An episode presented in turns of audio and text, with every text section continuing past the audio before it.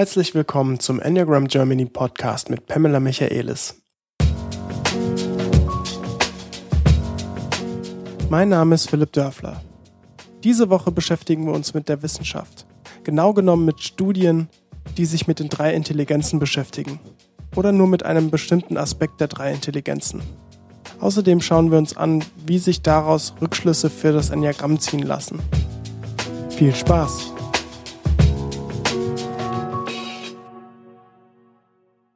Moin Pam. Hello Philip, here we are again. Here we are again.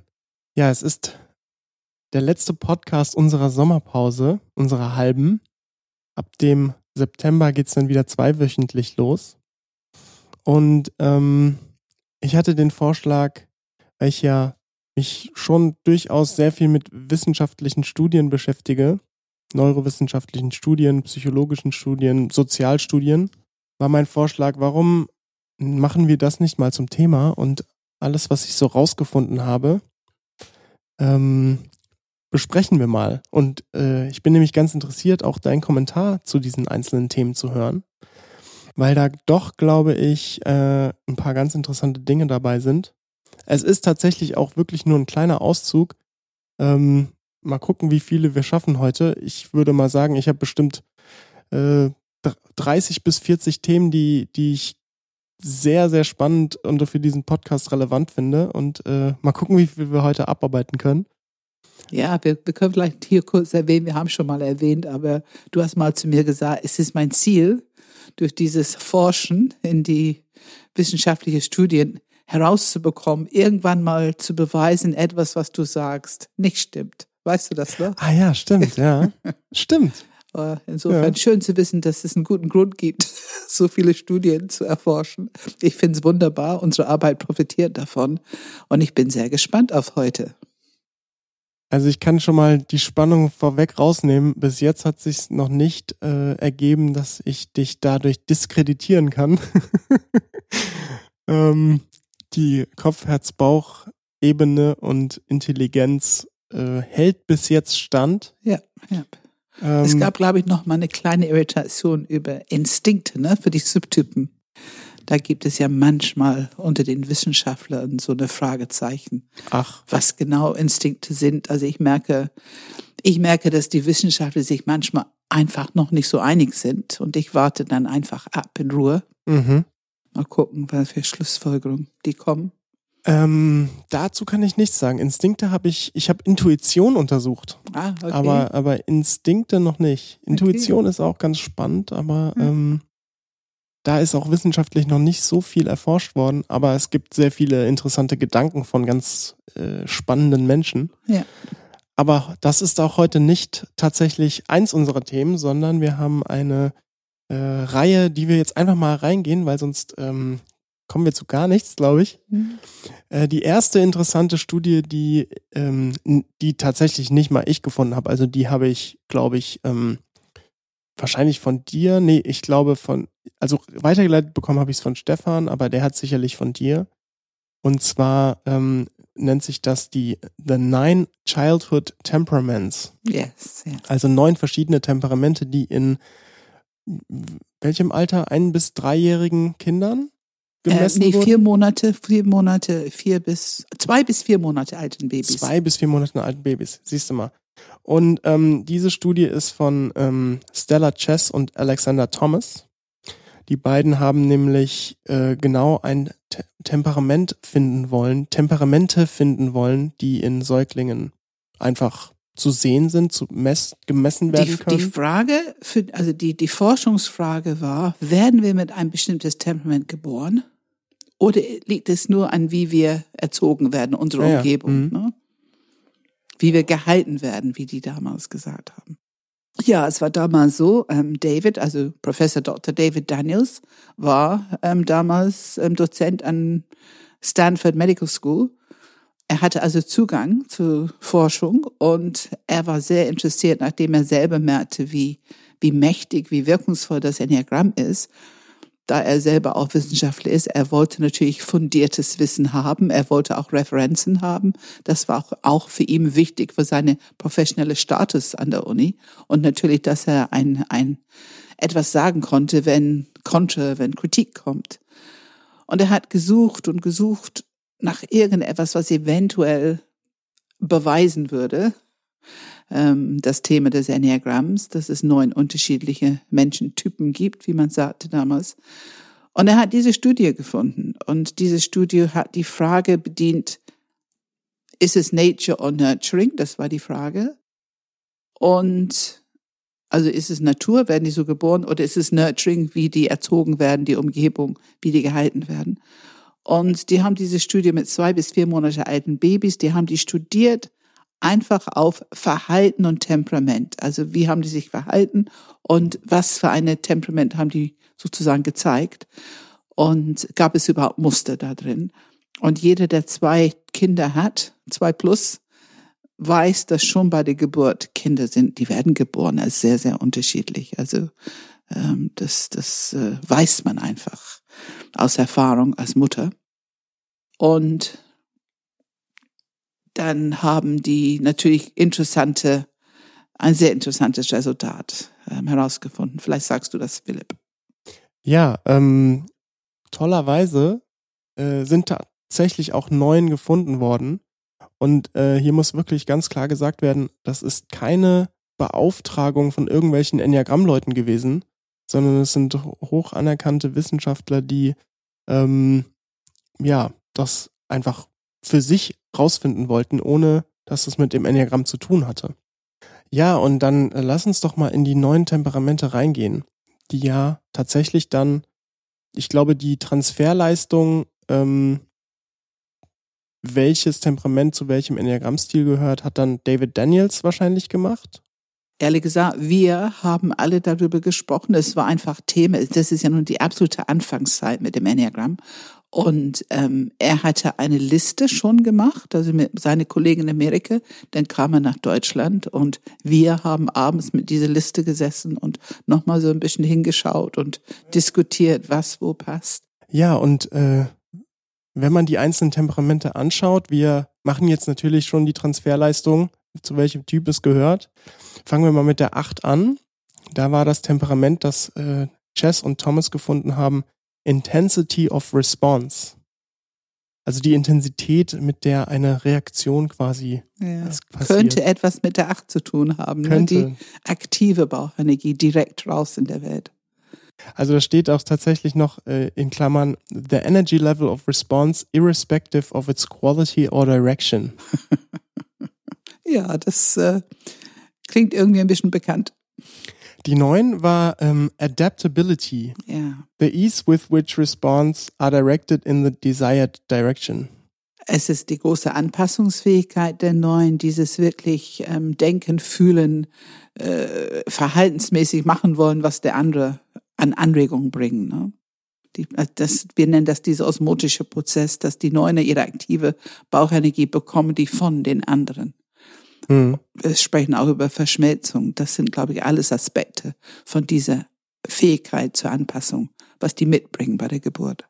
Ja, die Eins, äh, das ist auch interessant, weil das Wort erst, das ist ein bisschen, das ist nicht so intuitiv, aber trotzdem passt. Ähm, Rhythmicity oder Regularity, was damit gemeint wurde, war wanting things to be regular or and orderly, wanting them to have a kind of rhythm to them.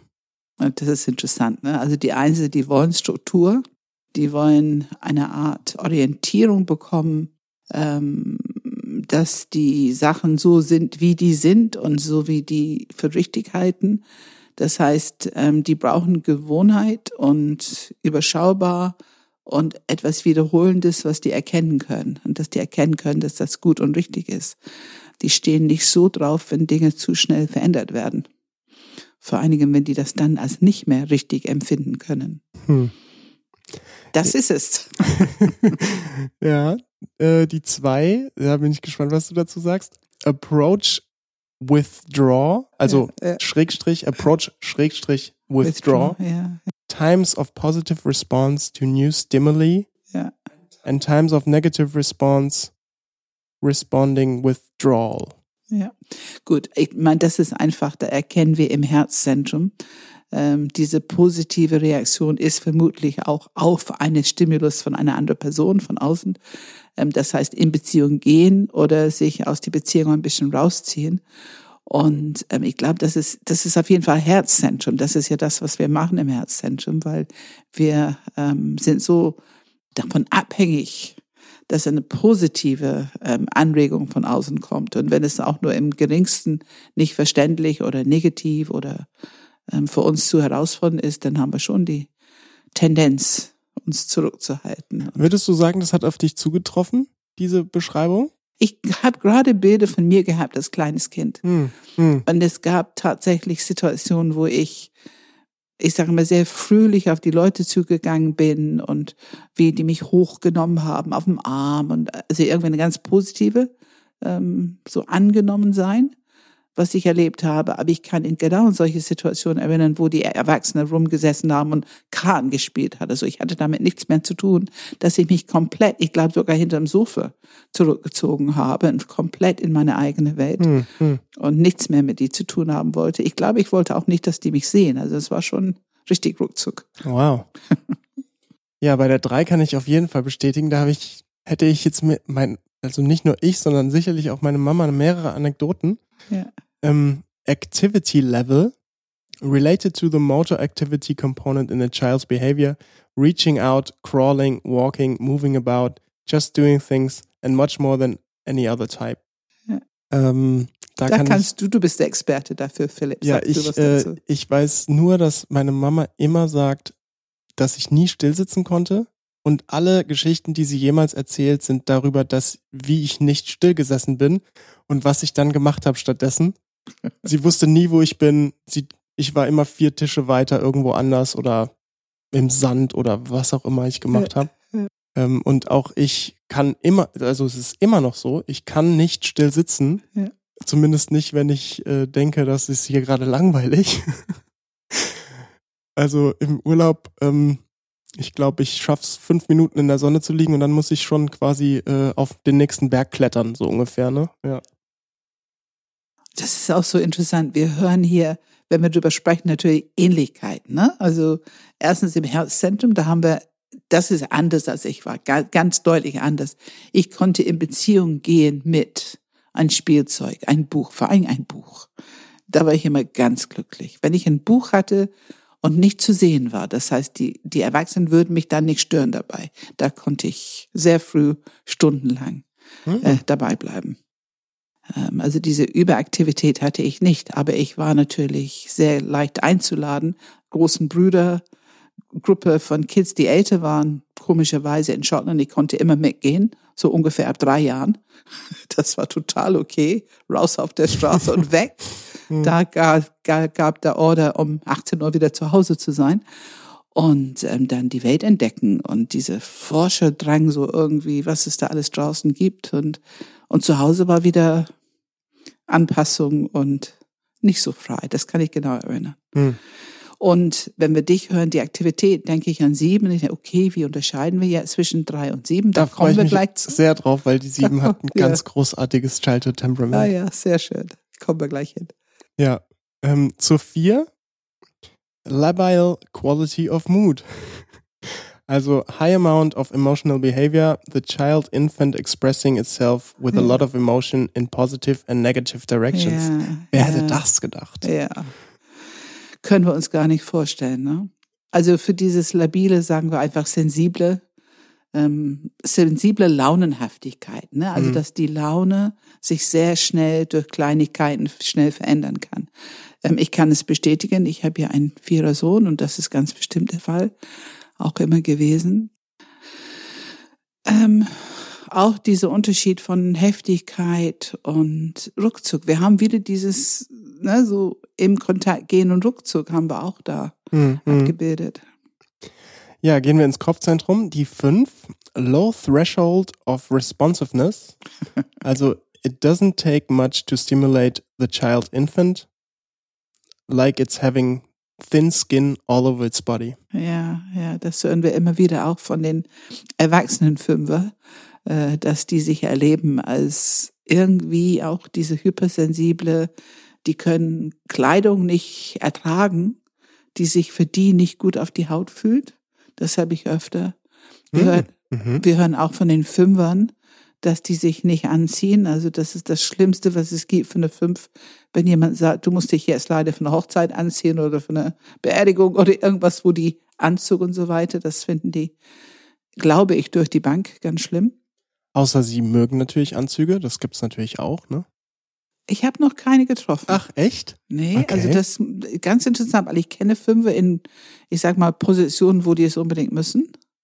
Aber auch die, die reißen das alles von Leib, wenn die nach Hause kommen und so in alte Klamotten. Ach, ja. Und ich muss jetzt an Eckhart Tolle, der ist ja nun ein sehr bekannte, weltbekannte spirituelle Lehrer und ich denke, allgemeine Einschätzung sicherlich eine Fünf.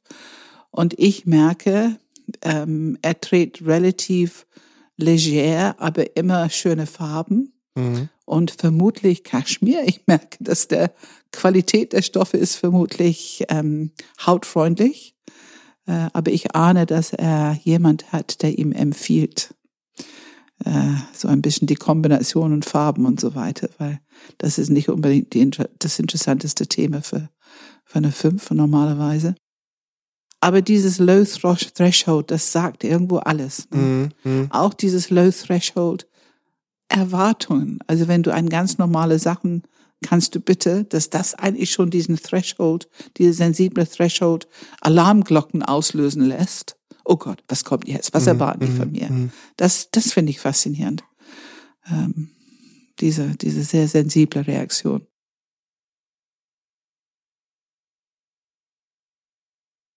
Mhm. Ja, gehen wir mal weiter zu sechs.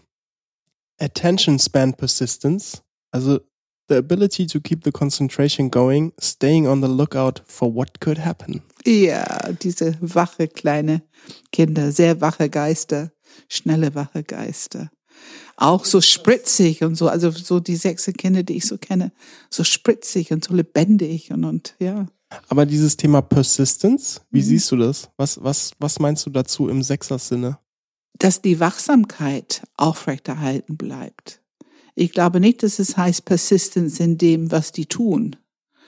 Unbedingt. Aber dass diese Wachsamkeit aufrechterhalten bleibt. Also überall, wir wissen das, wir sehen es oft, dass die Augen schon so beweglich sind, recht jung. Und dass diese, diese Haltung von Wachsamkeit, die, die wird aufrechterhalten. Ich muss sagen, ich denke, es sind sechser Kinder gerade. Ähm, ja, also viel lesen. Was ich auch merke, ist am Computer arbeiten, gleichzeitig Musik hören und unter Umständen gleichzeitig sich mit Freunden unterhalten. Das sind schon drei Sachen. Ich muss sagen, ich würde das auf keinen Fall schaffen. Ähm, aber ich habe es gesehen bei, bei Sechserkinder können es eher als die Herzkinder. Also ich, das ist jetzt meine Umgebung, wo ich das überhaupt eine Chance habe zu beobachten. Also ich glaube, die haben diese, diese Disziplin im Geist. Ähm, und Hm. das, damit können die gut umgehen. Hm, okay. Ja, und jetzt, ich muss ehrlich sagen, das ist einfach mein Favorit, weil es, ich, ich kann, wir verheimlichen ja nicht, dass ich eine siebener Freundin habe. Wenn ich das jetzt vorlese, dann muss ich einfach innerlich lachen. Sieben ist Distractibility, responsiveness to extraneous environmental stimuli, altering the direction of ongoing behavior. Ja, da haben wir es eigentlich. Brauche ich da noch was dazu sagen? Vielleicht auf Deutsch, für die, die nicht so gut Englisch verstehen. Distractibility, also Ablenkbarkeit. Ähm, eine Fähigkeit, sich sehr schnell die Richtung zu ändern für Interesse und das Verhalten folgt. Und das erleben wir bei sieben. Also wir können hier über etwas sprechen und wir sagen ein Wort. Ähm, ich muss ein Beispiel nehmen. Ähm, wir sagen ein Wort Seminar und dann sind die schon bei, oh, ich könnte ein Seminar über, was weiß ich, ähm, Paragliding oder Fliegen oder, ähm, also die, der Geist trägt sie sofort weg. Was für Seminare können die denn besuchen? Und das ist nicht mehr die große Interesse dafür, was ich gerade über ein Seminar, ein Seminar erzählen wollte. Aber es ist nicht nur ähm, abgelenkt werden, sondern die sind auch meist darin abzulenken. Ne? Ja, Also ja. ich erlebe das, ich würde sagen täglich. Also diese diese während ich ja bei vielen Sachen sage, ja, man darf es nicht zu überbewerten, aber dieses abgelenkt werden, das äh, äh, sehe ich wirklich täglich bei mir. Meinst du, es ist schwierig, über ein Thema zu sprechen für länger als zwei Minuten, bevor ihr woanders landet? Zum Beispiel. Ja, genau. Aber auch, ähm, wie oft man am Tag angesprochen mit, mit komplett unterschiedlichen Themen Fragen gestellt bekommt oder Aussagen bekommt. Und ich denke mir so, alle halbe Stunde sozusagen was Neues. Ja. Das ist schon, Ja. also, Also ich finde, das ist dieses Faszinosum. Ich glaube, das erleben wir alle, die nicht im Kopfzentrum unterwegs sind, ähm, wie man im Kopfzentrum so Klimmzüge machen kann ähm, und kann irgendwo ganz anders landen, als jedenfalls ich gefühlt angefangen habe mit der Unterhaltung. Also diese, diese Sprunghaftigkeit, das ist schon sehr interessant, faszinierend. Es sind natürlich blitzschnelle Denker und die Siebener erst recht. Und ähm, ja, es macht für eine unheimlich geistige Lebendigkeit. mhm. Auch dieses Springen in das Positive, wenn es droht, ein Tick negativer zu werden, dafür sind, da sind die auch Meister drin. Genießen wir auch oft. Aber ich finde es schön, dass du, dass du das so lachen kannst. Das ist ja diese Akzeptanz, ne? ohne jegliche Bewertung. Einfach ja, die Akzeptanz. So, so sind sie nun. Das ist halt freies Kind einfach, ja, ne? genau, Ja. genau. So sind sie nun. Okay, ich glaube, damit sind wir erstmal durch die Nine Childhood Temperaments. Ihr findet natürlich einen kleinen Link in den Show Notes. Dann gehen wir mal zum nächsten Thema. Ich bin gespannt. Ja, das nächste Thema ist natürlich, was heißt natürlich? Es ist wirklich extrem nah an dem, worüber, worüber wir gerade gesprochen haben, nämlich Nature versus Nurture. Also quasi, was sagt die Wissenschaft dazu? Ist alles genetisch oder ist alles, wie wir geboren werden oder wie wir erzogen werden? Erzogen, gehalten werden. Und ähm, da habe ich zwei sehr interessante Wissenschaftler und Studien, äh, über die wir sprechen können. Okay. Du hast aber, ich weiß, du kennst jemand anderen als mich. Ich habe Professor Dr. Jochen Bauer, aber ich würde äh, mich erstmal für deine interessieren, dann kommen wir dahin. Vielleicht ist es dasselbe. Also ähm, das eine ist ähm, Dr. Lee Kun Luo. Sicherlich habe ich das falsch ausgesprochen. Er ist Professor of Biology an der Stanford University und er hat äh, quasi die Gene von Mäusen und Fruchtfliegen untersucht und darüber, wie die sich entwickeln, auch in der Zukunft, wie die von der Umgebung geprägt werden können. Und er hat dann auch äh, interessanterweise eben Rückschlüsse auf äh, den Mensch gegeben. Und ähm, das erste, hat er, was er sagt, ist, ähm, dass das Gehirn an sich erstmal ähm, in den ersten, im ersten Trimester von Embryonen entwickelt wird. Ähm, also die grundlegenden Anlagen, die als Gehirn definiert werden, werden dort quasi entwickelt. Und alles, was nach diesem ersten Trimester, Trimester, also nach diesem Embryonenstatus kommt, ist ausschließlich Wachstum. Es geht nicht mehr um etwas zu bilden, sondern es geht nur noch ums Wachsen des Gehirnes. Mhm. Und ähm, 99 Prozent der Neuronen in unserem Gehirn werden erst geboren, wenn wir geboren werden. Aha, okay. Das heißt, diese neuronalen Vernetzungen und alles, was damit zu tun hat, sind bei Geburt noch inexistent. Ach, Das ist sehr interessant. das ist wirklich interessant. Und ähm, Darf ich kurz fragen, Ja. ist er ein Epigenetiker? das weiß ich nicht. Ich weiß, Das dass er beim, ja. äh, er hat auch viel mit dem Max-Planck-Institut äh, zu tun und Mhm. er ist ähm, wie Professor of Biology und studiert das eben genau, Ja, eben ja. genetische Umgebung und die Ja. Entwicklung daraus. Ja. Aber ähm, ob er Epigenetiker Also ich nehme an, dass es auf jeden Fall sehr eng verwandt sein muss, Ja, dieses sicherlich. Arbeitsfeld, weil Epigenetiker sind eben genau vielleicht ist das auch Zellgesundheit und Genetics unterwegs. Ja, und, und ähm, entsprechend hat er auch noch gesagt, dass interessanterweise in unserer Entwicklung wird der präfrontale Kortex erst voll ausgebildet, wenn wir 20 Jahre alt sind. Mhm. Und er hat dann das interessante, den interessanten Zusatzsatz gebracht, dass aus diesem Grund gerade Drogen und Alkohol eigentlich für alle, die unter 20 sind, echt schwierig sind um das, für die Gehirnentwicklung, ne? Weil eben es noch nicht fertig ausgebildet ist. Ich hatte natürlich äh, mit jungen Jahren auch mal hier oder da eine Party, aber wenn man so drüber nachdenkt, ist es echt, ähm, ja, ist echt interessant.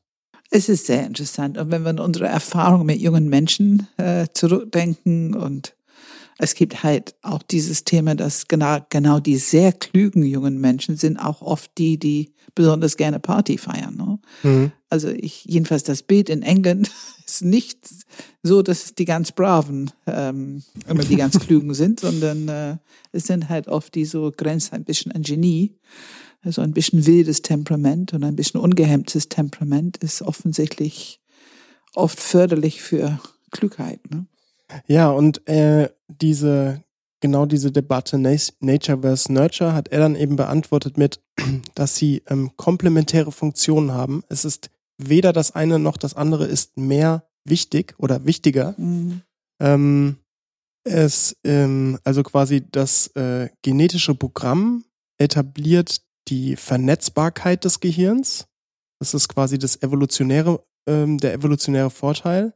Und Umgebung ähm, optimiert quasi die Vernetzung untereinander genau. und, äh, und macht die zum Beispiel, ne, also Veränderungen, Lernen, ähm, das wird alles quasi durch Umgebung mit beeinflusst. Absolut. Aber die Gene sind halt quasi die Grundlage für die Möglichkeit, sich zu verändern sozusagen.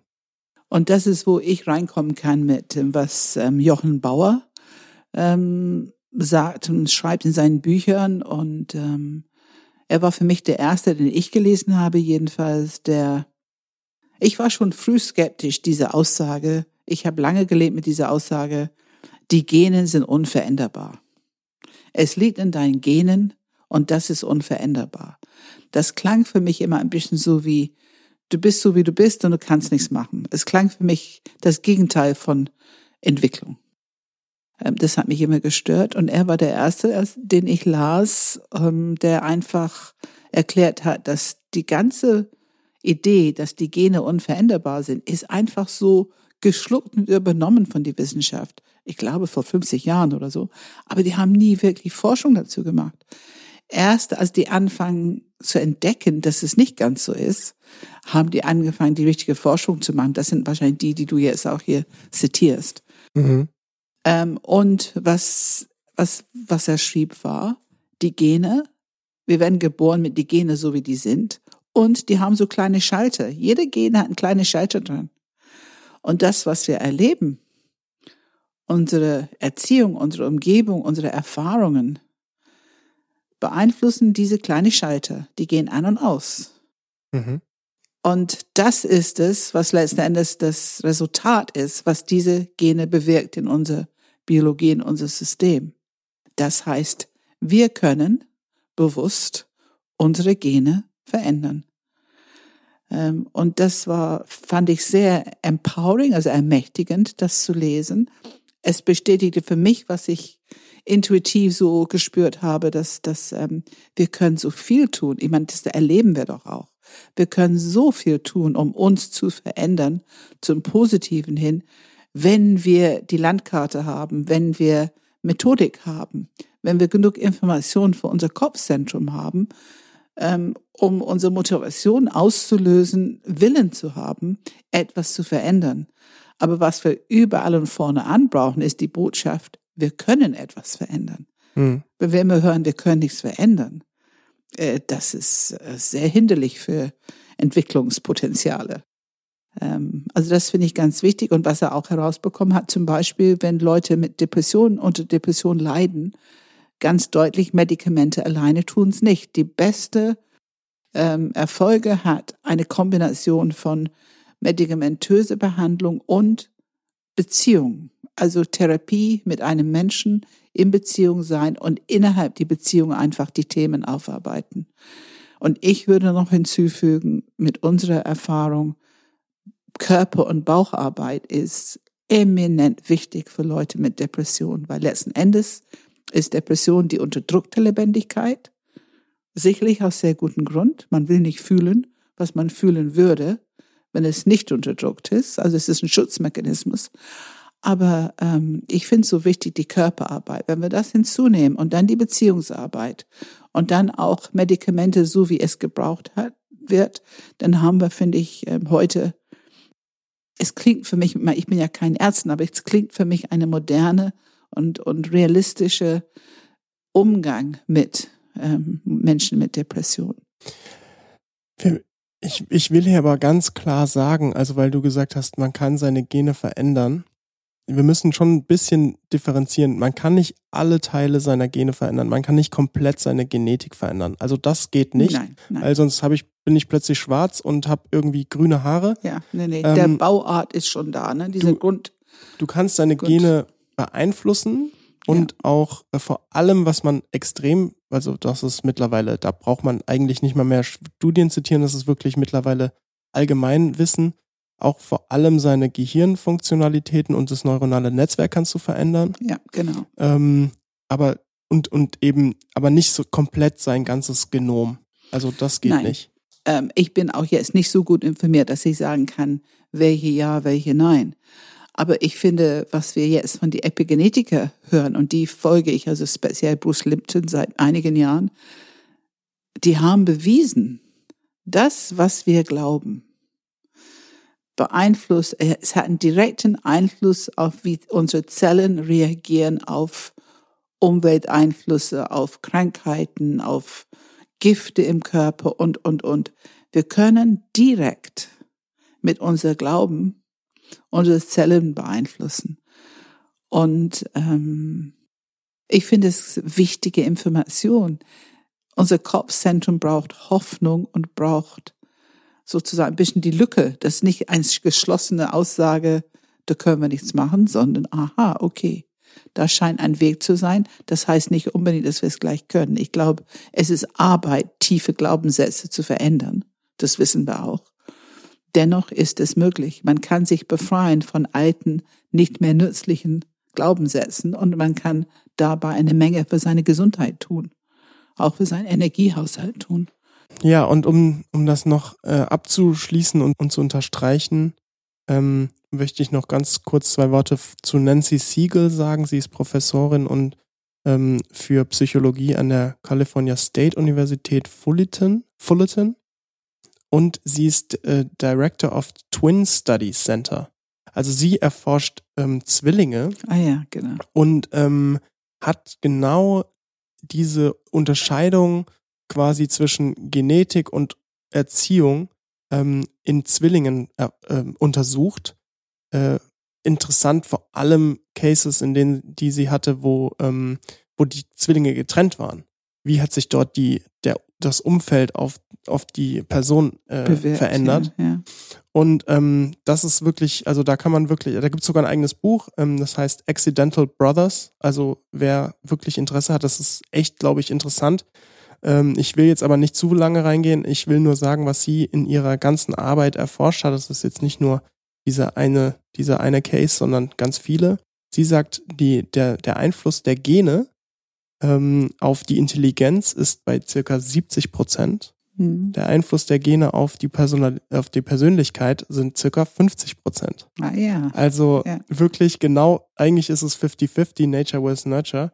Und äh, es ist da aber einfach kurz zu, zu ähm, klar zu machen, dass ähm, du kannst nicht äh, ein Genom ähm, auseinanderschneiden und dann ist sozusagen 50 Prozent dieses Genoms äh, Nature und 50 Prozent dieses Genoms Nurture, sondern sie sagt, das Verhalten ist quasi ein Ausdruck der Gene in einer bestimmten Umgebung. Ja, also wenn ich es höre, wir sind natürlich jetzt sehr wissenschaftlich und ich bin jetzt mit Motivation und Leidenschaft, ich bin auch jetzt ganz viel, merke ich, mein Herz.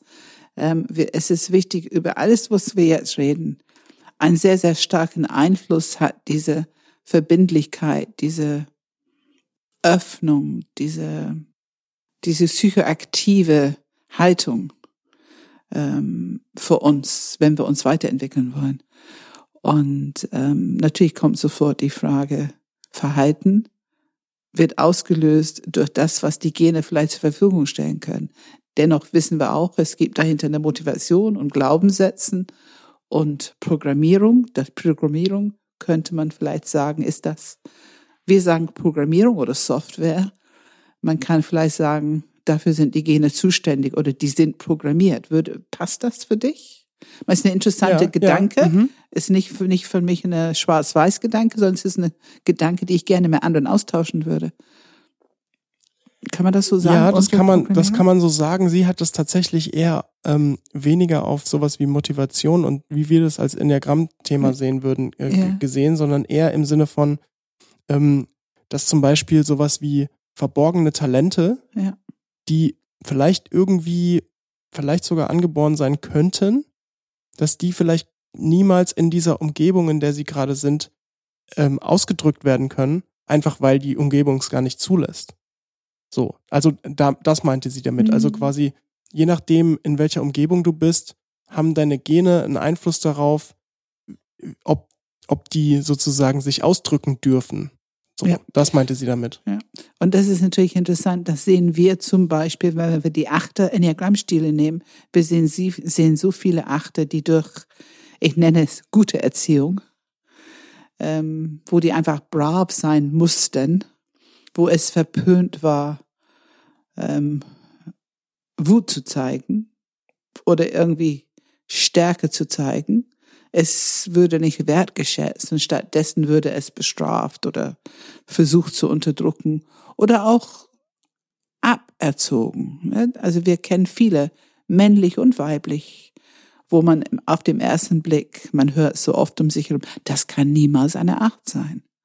Oh ja. Hm. Ich, wir haben ja eine in unser Netzwerk, die ähm, Violine gelernt hat und sehr viel Strenge und Erziehung hatte, weil sie einfach immer Musik üben sollte. Und wenn ich sie heute sehe, das ist eine Prachtacht, eine wunderschöne Frau, eine Prachtacht. Ähm, und ich kann immer noch sehen, wie die Reste von dieser strengen Erziehung, es ist wie es, spr- es zersprengt und fällt von ihr ab, so in kleinen Stückchen. Also ich sehe sie jetzt so, ach guck mal, sie ist ja fast da. Das sind immer noch so ein paar krustige Stückchen von dieser doch sehr strenge Erziehung. Hm. Aber sie hat sich inzwischen weitgehend befreit davon. Hm. Und ich finde, das sieht wunderschön aus. Ähm, und das sieht man auch oft, ähm, ja, das sieht man auch oft in anderen Stilen. Ähm, ich denke gerade an die Sechse. Und die Vierer. Ja, also man sieht es oft, dass die haben einfach nicht sich so entfalten können, was die in sich haben. Ihr, ihre Gabe, ihr, das haben die nicht entfalten können, weil die Umwelt dafür einfach nicht offen war. Ähm, also wenn wir jetzt mal ein bisschen zusammenfassen, was wir eben besprochen haben, ähm, wir können sagen, die Wissenschaft hat auch schon bewiesen, dass wir mit einer bestimmten naturell geboren werden. Und eine Studie zumindest hat, ist mit neun verschiedene gelandet. Ähm, es sagt auch, dass so wie wir geboren werden, das ist ungefähr 50 Prozent. Wir haben enorme Entwicklungschancen, ähm, unser Gehirn weiterzuentwickeln, die neue Nervennetzzelle weiterzuentwickeln. Unser Gehirn ist psychoaktiv. Ähm, und Emotionen, Beziehungen und unsere Glaubenssätze beeinflussen sehr stark unsere Gene.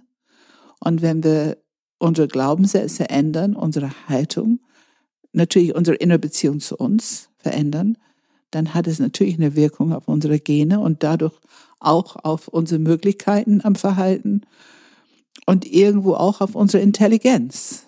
Ähm, dieses Aufbauen von Nervenzellennetzwerke, die Bauch, Herz, Kopf verbinden, haben auch diesen Effekt, dass es unsere Intelligenz erhöht und verändert. Okay, damit haben wir auch dieses Thema einmal wissenschaftlich durchgeforstet. Dann gehen wir mal ins nächste. Ja, das nächste Thema, das wir, ähm, das wir besprechen wollen, knüpft eigentlich auch ganz nett daran an. Und zwar ist die Aussage, unsere Gedanken beziehungsweise Worte verändern unser Verhalten beziehungsweise unser Gehirn. Oh ja.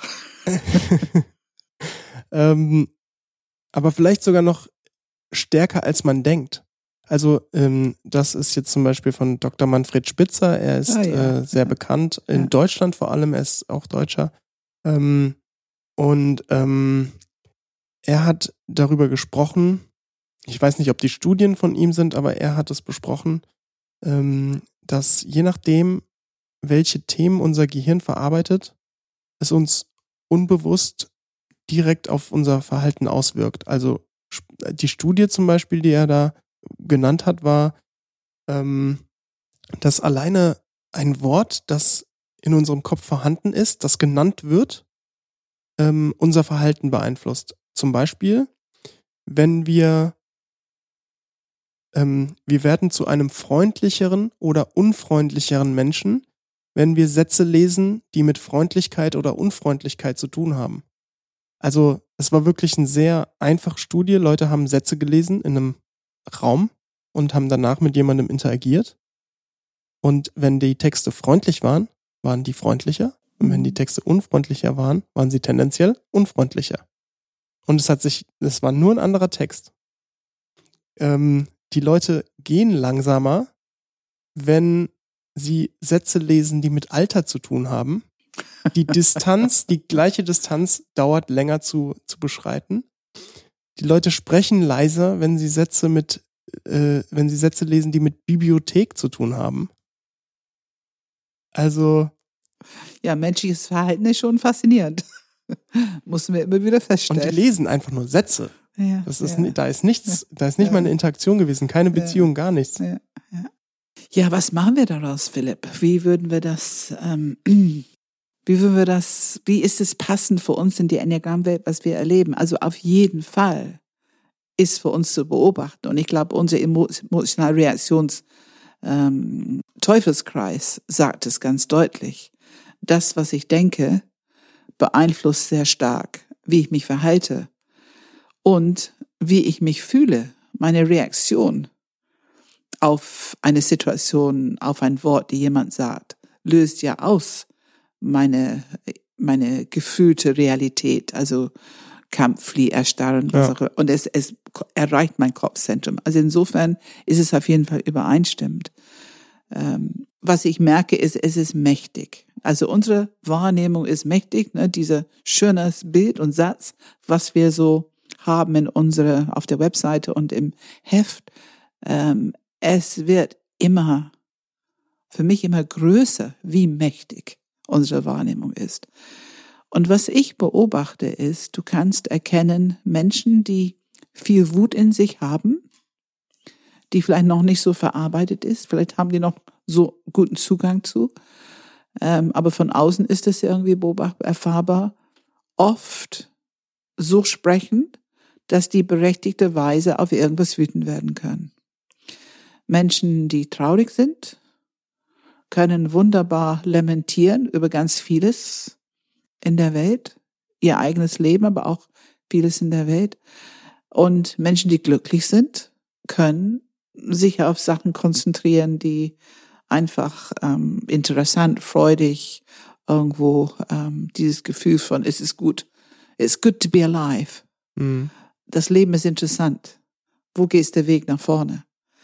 Ähm, und Menschen, die lieben, die die Liebe in sich haben, die viel Liebe in sich haben oder Zugang zu Liebe. Ich glaube, alle Menschen haben Liebe in sich, viel Liebe. Ähm, wenn die Zugang zu Liebe haben, dann haben die meistens eine freundlichere, verbindlichere Sprache und Art, mit anderen umzugehen, Verhalten.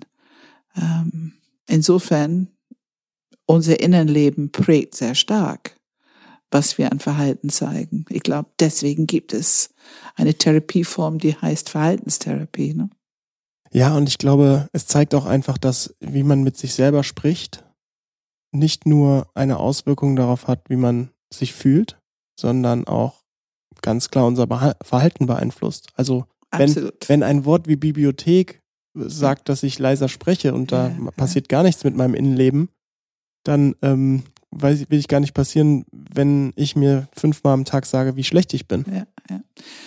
Also ich merke, ich habe ja nun ein Alter, wo, ähm, wenn man so mit Bekannten und Freunden zusammenkommt, dass es sehr häufig, sehr schnell irgendwo Richtung Krankheit geht. Und ich merke, dass ähm, ich das nicht mag. Äh, das heißt nicht kein Interesse haben, aber kurz. Bitte mhm. kurz. Und dann lass uns Thema wechseln. Äh, ich halte es für sehr ungesund, wenn man sich so stundenlang über irgendwas unterhält, was vielleicht gerade nicht so gut läuft. Ähm, und ich bin bemüht, selber mich dran zu halten. Es ist nicht so einfach, weil wenn irgendwas wehtut oder wenn du gerade irgendein Problem hast, man denkt drüber nach, man spricht drüber, aber ich bin tief davon überzeugt. Tun ja, also tu etwas, um irgendwas ähm, besser zu machen, auf jeden Fall. Aber ich glaube, es ist wichtig, nicht zu viel darüber zu sprechen und zu denken, weil da hält man etwas am Leben, was eventuell schneller heilen würde, wenn man positive Gedanken und liebevolle Aufmerksamkeit widmen würde. Wir merken auch, wir sprechen so oft über, es ist psychoaktiv. Und das ist tatsächlich so. Ich muss jetzt an den Satz, die du öfter mal zitierst, als für dich sehr bewegend. Man kann seinen Wert nicht verlieren. Mhm. Ich habe auch gelernt, für mich als ich ähm, in diese, noch in diese Vergleichen, Kompetenz, Leistungs, äh, Konkurrenzgeschichte im Herzzentrum unterwegs war, dieses Gefühl, dass ich immer meinen Wert verloren habe, ähm, in dem Moment, wo jemand anders neben mir ein Kompliment erhielt. Das fühlte sich für mich so an, als wenn, was ich vorher gehört habe, plötzlich keinen Wert mehr hatte. Mhm. Und für mich war zu lernen, ich verliere keine Kompetenz, wenn jedem neben mir auch kompetent ist hat eine große wichtige, also es hat eine ganz große Wirkung für mich gehabt. Ähm, und ich glaube, dass es viele solche Sätze gibt. Wir müssen nur die richtigen finden. Das ist auch ein bisschen unsere Kunst mhm. in unserer Arbeit. Wir müssen die richtigen finden für die unterschiedlichen Menschen. Aber die sind dann psychoaktiv, die bewirken etwas. Die, die greifen einen alten Glaubenssatz an irgendwie, lösen es auf, machen Raum für was Neues, bringen Hoffnung neue Erkenntnis, dieses Gefühl, ach so, stimmt ja. Und wir müssen es, wir wollen und wir müssen uns ein bisschen damit beschäftigen. Wenn wir es nur einmal hören und nicht mehr drüber nachdenken, wird, wird es diese Wirkung nicht haben. Aber wenn wir es erkennen, wenn jemand anderes es uns sagt, das ist meistens wirkungsvoller. Ähm, wenn wir es hören, wenn wir es verdauen, wenn wir erlauben, dass wir was dazu fühlen und was dazu denken, also in unser System aufnehmen. Und was wir oft empfehlen ist, schreibe es auf gelbe Zetteln, tu es in dein Telefon. Also sieh zu, dass du diesen Satz ganz oft siehst und jedes Mal, wenn du es siehst, verdau es nochmal für dich. Hm. Das hat eine große körperliche Wirkung und somit können wir die alten Glaubenssätze entmachten und neue nützlichere ähm, in unser System integrieren. Und das ist für mich, das ist für mich, was psychoaktiv heißt. Das ist die Wirkung. Und es ist für mich auf jeden Fall erfahrbar ein sehr guter Weg für die Entwicklung für meine eigene und für andere Menschen. Also ganz oft beobachtet, wie viel man damit bewirken kann. Es braucht auch Wertschätzung. Mhm. Ich glaube, da sind wir, der, der Modus ist Wertschätzung. Ähm, ja, ergänzend zu diesen Themen, die wir gerade besprochen haben, mit den, mit den Worten beziehungsweise mit den Inhalten, die auch Auswirkungen auf unser Verhalten haben, möchte ich nochmal auf was anderes zu sprechen kommen. Und zwar ähm, habe ich auch von einer Frau gehört, die heißt Elisabeth Wehling. Die war in einem, in einem Interview mit ZAP, das Medienmagazin. Ja, und Elisabeth Wehling ist eine deutsche Sprachwissenschaftlerin mit dem, mit dem Schwerpunkt auf kognitiver Linguistik. Ist eigentlich, äh, das, das, den Begriff werde ich jetzt nicht erklären, habe ich auch tatsächlich nicht nachgeschaut. Auf jeden Fall hat sie auch über die Macht der Worte und der Wortwahl bei unserem Verhalten oder in, die, in der Auswirkung auf unser Verhalten gesprochen. Sie spricht da von dem Framing-Effekt. Der Framing-Effekt bedeutet, dadurch, dass wir ein Wort nennen, dass wir irgendein Wort in unser Leben bringen oder öffentlich diskutieren oder in einen Diskurs reinsetzen, wird dieses Wort, egal ob es eine faktische, informative, was auch immer Relevanz hat, ob es wirklich eine, eine Realität, einen Realitätsbezug zu diesem Wort gibt, dadurch, dass wir es besprechen, dadurch, dass es Teil einer Diskussion ist, wird es real über einen bestimmten Zeitraum. Es wird etabliert, es verändert das Realitätsempfinden von uns selbst Und ähm, sogar äh, sagt sie, nach zwei Jahren gibt es da sogar physische Veränderungen im Gehirn.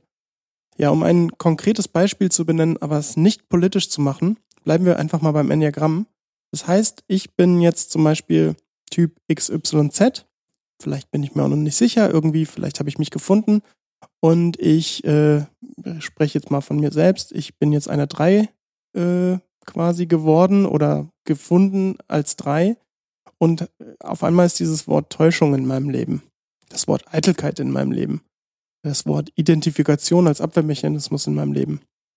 Und einfach nur, weil dieses Wort plötzlich genannt wird, weil darüber gesprochen wird, wird es in einer gewissen Art und Weise real. Ähm, das gleiche ist ja auch, wenn wir über Empathie sprechen, über Wohlwollen, was du, was du sehr oft in den Mund nimmst, über ähm, Wertschätzung für sich selbst. Einfach nur, weil wir es wiederholen, weil es Teil unseres Sprachgebrauches wird, äh, verändert es bereits unbewusst auch unser Verhalten. Also Elisabeth Wehling sagte zum Beispiel, dass aggressive Sprache auch das aggressive, äh, das Aggressionspotenzial im Gehirn ähm, beeinflusst.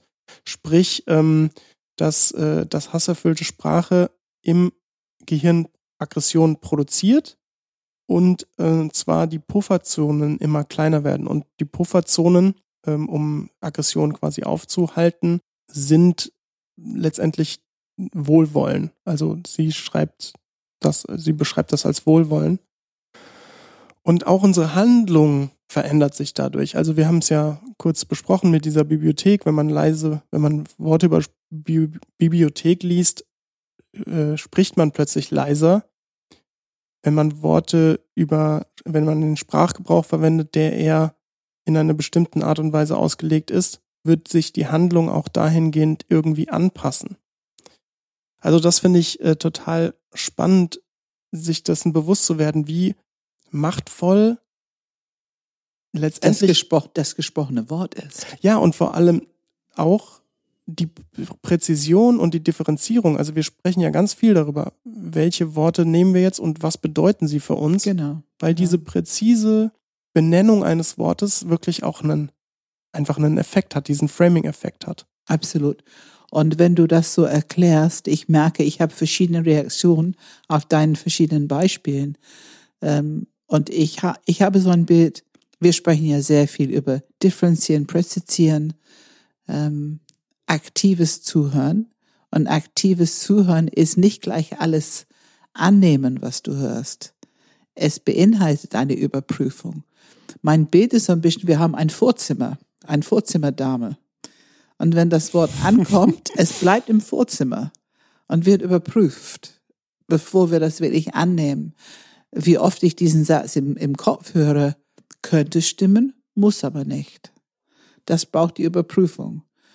Und gerade heutzutage mit unseren Themen mit Fake News und so weiter, finde ich es ganz wichtig, dass es, das gehört zu unserer Zeit heute. Das ist eine Entwicklung, eine gesellschaftliche Entwicklung, es ist wichtig, das in unsere Kultur zu integrieren, dieses nicht alles für bare Münze nehmen, sondern zu überprüfen und Worte erst recht. Und wenn ich deine Beispiele nehmen darf, dein erstes war Enneagrammstil, Täuschung, Identifikation und so weiter. Das sind natürlich Worte, die erstmal keine Bedeutung haben und für uns selber wahrscheinlich eher eine negative Reaktion auslösen, eine leicht ablehnende, die meisten geht es uns leider so in Enneagramm. Ähm, es ist aber auch eine Orientierung um etwas, es ist ja letzten Endes eine Beschreibung mhm. von einem Gesamtpaketverhalten, was du dann, es kann, du kannst es für dich nutzbar machen, wenn du willst. Selbstreflexion, dich selber beobachten und so weiter. Es hat also irgendwann einen Nutzen für dich, auch wenn das Wort selber eine erste Ablehnung äh, bei dir erfährt. Ähm, wenn wir aber dann jetzt noch solche Worte, ich nehme jetzt mal ein politisches Wort, ich nehme das Wort Asyltourismus. Wenn wir das Wort nehmen, ähm, es ist etwas, was ein Politiker in die Welt gebracht hat. Ähm, es hört sich so real an, das gibt es, das ist ein Fakt. Ich persönlich weiß, wenn ich es höre, ich weiß nicht, ob es das tatsächlich gibt, in welchem Maße. Also von einer Million Menschen gibt es drei, die das Land wechseln. Oder gibt es hunderttausend, die das Land wechseln? Ich weiß es nicht. Ich habe diese Information nicht. Und ich bin mir bewusst, dass ich diese Information nicht habe. Das heißt, das Wort ist noch im Vorzimmer. Und ich glaube, das ist sehr wichtig, dass wir diese Erkenntnis haben, was du hier beschreibst, damit wir nicht unbedingt zulassen, dass unser Gehirn verändert wird bei etwas, was nicht ein Fakt in unserem Leben ist, keine Relevanz, vielleicht nicht nutzbar ist. Ähm, also das ist, ja, das finde ich sehr gut, das Thema. Und natürlich ist es wichtig, wenn Worte wie Wohlwollen, Akzeptanz, Wertschätzung, wenn die bisher vielleicht nicht so eine große Rolle gespielt haben, zum Beispiel im Denken an uns, im Umgang mit uns, dann kann es auch erst eine erste Ablehnung erfahren. Wir haben ja unsere Bewertungssysteme. Wie interpretieren wir das als ähm, zu selbstbezogen, egoistisch, bringt eh nichts. Ne? Wir haben so unsere Bewertungssysteme um diese Worte herum. Wenn wir aber diese Überprüfung machen, hat es eine Wirkung, ist es nutzbar für uns? Wenn wir erkennen, erst wenn wir das für uns anwenden können, können wir es dann für andere anwenden. Also man sieht, man kann aus das Wort, was man hört, etwas Nutzbares machen nach einer Überprüfung. Man kann es aber auch ablehnen und nicht annehmen, darauf achten, dass man es nicht wiederholt und nutzt. Wenn bei der Überprüfung wir feststellen, es ist nicht nützlich für uns und wir wollen es nicht in unser Vokabular haben. Ja, das ist ähm, eigentlich ist ja der Unterschied die bewusste Auseinandersetzung mit dem Wort. Ja. Genau. Also wenn ich, ich habe jetzt das Beispiel mit der drei genannt, Täuschung und so weiter. Ich, ich setze mich bewusst mit diesem Wort auseinander ja. und kann dadurch auch ein anderes Verständnis dafür entwickeln, als wenn man natürlich dieses Wort, ich bleibe jetzt mal bei deinem Wort Asyltourismus, wenn man das ähm, sozusagen etabliert als ganz normaler Teil des Sprachgebrauchs, ohne die bewusste Auseinandersetzung, dann entsteht, um diesen Framing-Effekt nochmal zu verdeutlichen, dann entsteht ein, eine gefühlte Realität, dass Asyltourismus total real sein muss, einfach weil man jetzt schon seit drei, vier, fünf, wie viel Jahren noch immer darüber spricht. Genau. Wird Asyltourismus quasi real, obwohl vielleicht ich das hat das lasse ich jetzt mal offen, weil ich habe mich auch nicht mit dem Wort auseinandergesetzt, aber obwohl es vielleicht faktisch gar nicht gar keine Begründung es gibt. Es kann sein, dass es das im Grunde nicht lohnt, drüber zu sprechen. Aber dadurch, dass die Presse voll mitmacht, die eine Gruppe kritisiert total der Gebrauch von dieser Sprache, aber auch das etabliert es weiterhin in unseren Gehirn, in unserem Bewusstsein. Und dann kommt die Gegenreaktion, die es doch berechtigt findet. Und so ist die ganze Unterhaltung darüber, wie oft lesen wir das, wie oft hören wir das. Das hat diesen Effekt, wenn wir nicht diese Vorzimmer haben, diese Überprüfung. Deswegen finden wir das so wichtig, unser Kopfzentrum dafür zu trainieren, zu benutzen. Wie hören wir hin? Immer mit dem Wunsch zu differenzieren und präzisieren. Ja, und ich glaube, was man da mitnehmen kann, ist einfach nochmal das Bewusstsein für sich selbst. Wahrscheinlich ist das irgendwie auch bekannt, so dieses, dieses Prinzip, aber die Worte, die man sich halt selbst in seinem Leben sagt, die man in seinem Leben oft verwendet, die Teil des Sprachgebrauchs sind, das sind halt die, die einen auch irgendwie beeinflussen oder verändern. Sehr stark. Eine von den wichtigsten Sachen, die ich gelernt habe ähm, in der Kommunikation mit ähm, Familie, mit Kindern, eigentlich mit allen Menschen inzwischen, war, ähm, also ich hatte, ich, ich, ich hatte viel Erfahrung mit Meckern zu Hause und ich wollte das selber nicht. Aber ich war dann ein bisschen hilflos, überhaupt über Themen anzusprechen. Ich habe eher dann gar nicht über Themen gesprochen, worüber ich hätte sprechen müssen. Und ich habe irgendwann, meine Kinder waren schon ziemlich alt, aber ich habe sie immerhin gelernt, wenn ich darüber spreche, was ich nicht will, bekomme ich das. Okay. Wenn ich darüber spreche, was ich will, bekomme ich das. Meckern geht schnell als Reaktion. Die Arbeit zu machen, erstmal halt, drüber nachzudenken, was ist es, was ich will. Ich möchte, dass dein Zimmer aufgeräumt ist. Ich möchte, dass die schmutzige Wäsche im Waschekorb kommt. Ich möchte, dass du deine Hände wäscht, hm, bevor du isst. Was auch immer das Thema ist. Aber wenn du das ansprichst, was du möchtest, ist es was ganz anderes als, du hast deine Hände schon wieder nicht gewaschen oder wie sieht dein Zimmer hier aus? Und, und leider, leider ist es eine schnelle Versuchung, sehr schnell einfach eher dieses Meckern Raum zu geben. Ich habe daraus erkannt, wie wichtig es ist, sich einen Moment Zeit zu nehmen, eigentlich mit allen Menschen, die ich spreche, dass es gut ist, genau zu formulieren. Das muss ich, ist meine Arbeit erstmal, genau zu formulieren, was ich möchte. Ähm, und es hilft enorm, jegliche Form von meckerigen Ton oder reaktiven Ton dabei rauszunehmen. Also es ist, wir kommen immer wieder zum selben Punkt. Wenn du gut geerdet bist, wenn du bei dir bist, wenn du achtsam bist, wenn du diese offenen Herz, offenen Kopfzentrum bist, dann hast du diese Differenzierung, Präzisieren. Du hast auch den Willen. Ich finde eine gute Kommunikation, eine nutzbare Kommunikation ähm, in die Welt zu bringen. Ja, okay. Was natürlich nicht immer gelingt, aber immerhin, es wird besser. okay, ich glaube, also die Zeit vergeht schnell, wenn man über schöne Themen spricht. Es ist schon wieder quasi eine Stunde vorbei. Ähm, ich glaube, die anderen Themen werden wir vielleicht in Zukunft zu einem nächsten Podcast mal zurückbehalten. Ja, das können wir machen. Wir haben ja noch wirklich eine interessante Liste, aber lass uns mal ein bisschen abrunden. Ähm, ich merke, ja, mir, kam, mir kam eben das Wort Wertschätzung. Ähm, wie wichtig es ist, wenn wir, wenn wir diese Dinge sagen oder wenn wir Zugang zu solchen Studien haben, was wirklich für jedermann heutzutage zugänglich ist, ist es wichtig zu erkennen.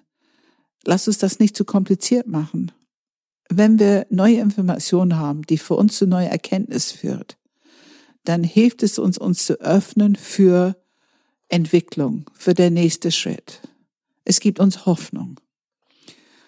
Und wenn wir den nächsten Schritt machen wollen, brauchen wir Information, Methodik und auch Wertschätzung. Immer wieder dieses Thema, dieses Wohlwollen für sich ist ein ganz wichtiger Modus um überhaupt uns nach vorne zu bewegen. Und wir wissen, dass es ein Teil des Gehirnareals sehr lebendig macht, die für Entwicklung und für Liebe zuständig ist. Da werden wir nächstes Mal drauf eingehen. Wir wissen, dass die Potenziale, die Intelligenz des Herzens, die fangen jetzt erst an, das richtig zu erforschen. Ich habe schon tolle Studien gelesen. Die Macht und Kraft des Herzens was es in unser Leben bewegen kann. Ähm, dass wir das wertschätzen und dass wir einfach schauen, auch wenn wir wissenschaftliche Studien lesen, die Ergebnisse nehmen, dass es wichtig ist, mit alle drei Zentren dabei zu sein. Also wir lesen, wir bekommen Informationen, Bewusstsein. Es ist wichtig, das Herz anzuwenden, zu öffnen, achten, dass es für uns nutzbar ist also ich empfehle nicht Studien zu lesen, die solche Ergebnisse bringen wie ist so, kann man nicht ändern. Also ich habe solche Sachen früher gelesen und äh, ich glaube, das ist nicht nützlich, so etwas heute zu lesen. Besser ist es, etwas zu lesen, was sagt, man kann was machen. Mhm. Ähm, und dann diese Wertschätzung für sich, die Wertschätzung für Weg und dann auch irgendwas zu tun. Dieses Bauchzentrum muss was tun. Ob es jetzt einen Satz aufschreiben oder irgendwo auf den Spiegel baxen oder jemand bitten, kannst du mir bitte diesen Satz für die nächsten zwei Wochen dreimal am Tag sagen? Also jemand, der dir wohlwollend ist. Es gibt so viele Möglichkeiten, etwas zu tun, um aktiv umzugehen mit diesen Erkenntnissen, die wir heute angesprochen haben. Äh, und das ist unsere Botschaft. Deswegen machen wir solch einen Podcast. Ne? Mhm. Ja, das kann ich nur bestätigen. Und es gibt ja auch ein ganzes Feld darüber. Du hast gesagt, Herz ähm, wird jetzt für die Wissenschaft interessanter. Es gibt ein ganzes neues Feld, das nennt sich Neurokardiologie. Mhm. Also ähm, wer hätte das gedacht, dass aus Kardiologie Neurokardiologie. Absolut, absolut. Also Epigenetics und Neurokardiologie, ich glaube, die werden unsere Lieblingsfächer für nächste Zeit werden, ahne ich. ja, okay. Ähm, wir haben noch einige tolle wissenschaftliche Themen, die wir dann beim nächsten Mal besprechen. Wir hoffen, euch hat es gefallen. Vielen Dank. Danke, Philipp, für deine Forschung, für deine Zusammenbringen von diesen Studien. Das ist, äh, finde ich, einfach wunderbar. Eine wirklich große Unterstützung für die Enneagram-Welt und auch wichtiges Wissen für alle, die sich mit dem Enneagram äh, beschäftigen. Ne? Das, das ist einfach eine Frage. Gibt es wissenschaftliche Studien, die das irgendwie unterstützen, was wir sagen? Es ist wichtig und du hast viel dafür geleistet. Danke. Ja, sehr gerne. Falls ihr noch viel bessere Studien kennt, falls ihr sagt, da sind, oh, ihr seid viel zu langsam, ihr müsst 20 Studien pro Stunde raushauen, weil das ist so interessant, oder ihr findet es total langweilig, dann schreibt uns bei allem und noch viel mehr eine E-Mail an podcast at Enneagram Germany, Enneagram mit einem M. Außerdem bitte auf YouTube schauen, da sind ganz tolle Panels, ja. da sind ganz tolle Interviews. Also ähm, schaut die euch gerne an und abonniert auch den Kanal sehr gerne. Das äh, hilft uns und auch äh, freut uns, wenn, wenn wir merken, da ist Interesse. Übrigens, man kommt schnell dahin, wenn man im YouTube einfach Kopfpanel, Herzpanel oder Bauchpanel kommt man schnell dahin. Ja, oder einfach auch ähm, Enneagram Germany Panel eingeben, dann ja. findet man es auch. Oder einfach in den Shownotes gucken, da findet man es auch. Ja, genau. ähm, da findet ihr nämlich auch äh, die sehr tollen Wissenschaftler, die solche interessanten Themen für uns in die Welt tragen. Äh, die Studien dazu teilweise und auch äh, eben mehrere Infos dazu. Ihr findet uns ansonsten auf allen gängigen Podcast-Portalen von Apple Podcast über Spotify bis Google Podcast. Und dann gibt es mal wieder immer, immer mal Einführungen in das Enneagramm. Die findet ihr auf der Homepage. Und sonst, Pam, was steht an? Ja, auf der Homepage unter Termine schauen. Da sieht man so, was als nächstes kommt. Und was nächstes kommt, ist ein sehr interessanter Baustein über Beziehung. Das ist 22. bis 25. August. Und da werden wir sehr genau schauen. Erstens, was ist Beziehung? Und dann auch die unterschiedlichen Beziehungsstile, Kommunikationsstile. Und was ganz interessant ist, die Abwehrmechanismen von jedem Enneagramm-Stil. Weil die haben eine große Wirkung in unsere Beziehungen, meistens ohne dass wir es wissen. Es ist sehr hilfreich, darüber Bescheid zu wissen. Ein sehr guter Entwicklungspunkt für uns allen. Und dann haben wir natürlich im September, nee, nicht September, 3. bis 6. Oktober haben wir Wachstum. Also diese Baustein, was ähm, ja schon sehr beliebt ist. Äh, wie geht die Entwicklung im Sinne von psychospirituelle Entwicklung, Transformation der Leidenschaft, ähm, was sind unsere Höhenpotenziale und Enneagram-Aufstellungen. Die sind sehr beliebt. Die sind auch, also das ist wirklich, als ich die, als ich die das erste Mal, ich hatte vorher nur von Aufstellungen gehört, das erste Mal dort live erlebt und ich weiß nicht, was näher kommen kann an Spiritualität und Energie und also wie, wie und kann man Liebe, das? Ne? Das ist immer sehr, wie, sehr. Aber auch hier, wie kann man das jemals wissenschaftlich messbar machen? Also das, wie kann man eine Aufstellung wissenschaftlich bewerten? Das ist ja unmöglich. Aber wenn du siehst, was in diesem Raum passiert, ja. denkst du dir, das ist, äh, äh, Entschuldigung, sind wir alle irgendwie in den Topf gefallen, wo wir irgendwie aus demselben Werkzeug wieder rausgeholt wurden? Das ist echt verrückt. So ein bisschen alles in Wunderland, ne? So. Ähm, gut, also Aufstellungen gibt es halt sehr viel in der ganzen Welt und ich denke, was man machen kann, ist beobachten. Ähm, wenn man eine Studie macht, nur im Sinne von beobachten. Man wird halt feststellen, dass die alle unterschiedlich sind, aber man kann auch einen bestimmten Tendenz in der Ablauf erkennen, bis zu einem bestimmten Ergebnis. Es ist doch immer wieder und immer wieder und immer wieder. Ich habe noch nie eine Aufstellung gemacht, wo ich nicht erlebt habe, dass es am Ende zu diesen Art Ergebnis, die du kennst. Ähm, also so unterschiedlich wie es ist für jeder Mensch, aber dennoch gibt es eine Bewegung Richtung Entwicklung auf jeden Fall, Richtung Klärung, Versöhnung ähm, und auch Richtung Liebe. Das hat, also diese Ausstellungen haben etwas mit dieser Intelligenz der Liebe zu tun. Wir öffnen uns dafür, wenn wir Aufstellungen machen. Und wir alle sind daran beteiligt. Es ist schon eine, eine wunderschöne und sehr faszinierende Feld. Und auch manchmal ein bisschen herausfordernd, muss man schon mal sagen. Oh ja. Das, äh, das, Es geht zur Sache. das ist nicht nur ein Nebensatz. Ja, nee, absolut. Ja, wir freuen uns auf die, die ein bisschen Enneagramm-Erfahrung haben, wenn die sich dafür anmelden wollen. Okay. Ja, dann bis zum nächsten Mal. Ja, danke. Dankeschön, Philipp.